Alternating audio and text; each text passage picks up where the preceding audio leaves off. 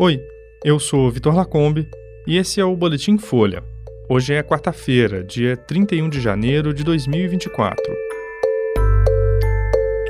Desemprego recua a 7,8% em 2023, a menor taxa desde 2014. Claro, TIM e Vivo não avisaram a Anatel sobre ataques por software espião, e Putin diz que avião foi abatido por míssil americano na Rússia.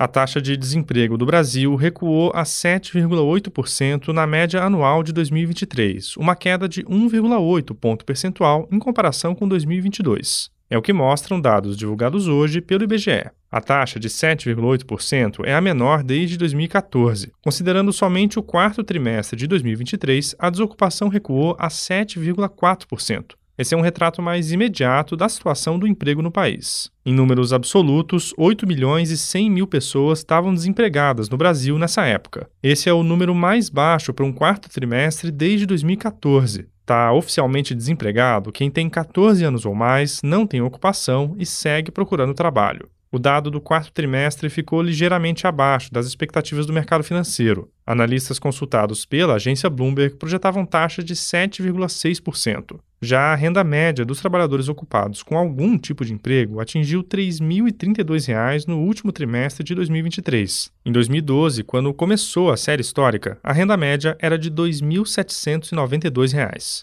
Especialistas do IBGE associaram os resultados à continuidade da retomada do mercado de trabalho depois dos estragos da pandemia. Eles apontam que o fim das restrições estimulou o setor de serviços em 2022, um movimento que permaneceu em 2023.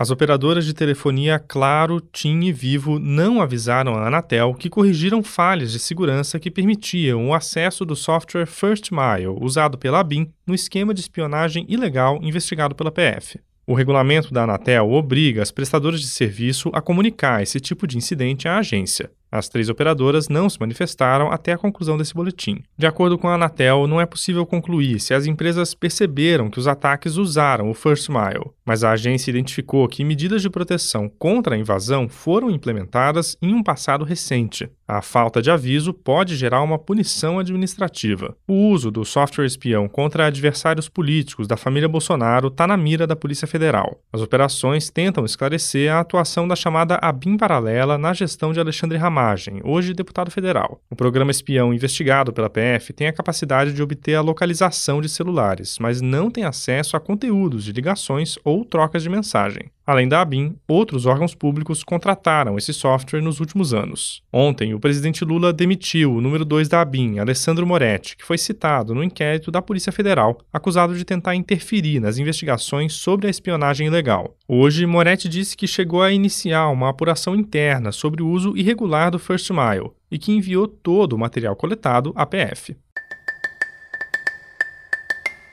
O presidente Vladimir Putin disse hoje que o míssil que derrubou um avião de transporte com 74 pessoas a bordo no sudoeste da Rússia foi disparado por um sistema antiaéreo americano Patriot. O avião caiu há uma semana com 65 prisioneiros de guerra ucranianos a bordo. Putin não apresentou provas da acusação. Os primeiros relatos das autoridades que investigavam o caso diziam que a arma usada era de fabricação ucraniana. Em um movimento incomum, o presidente russo pediu uma investigação internacional sobre o incidente. Se o envolvimento ucraniano for comprovado, o caso pode causar uma crise entre Kiev e os aliados ocidentais. Isso porque os Estados Unidos e a OTAN entregaram armas para Kiev com a condição de que elas não fossem usadas para atacar alvos em território russo. A acusação de Putin também é feita para dissuadir a Alemanha de fornecer mísseis de cruzeiro avançados para Kiev, uma arma que o governo de Volodymyr Zelensky vem tentando conseguir.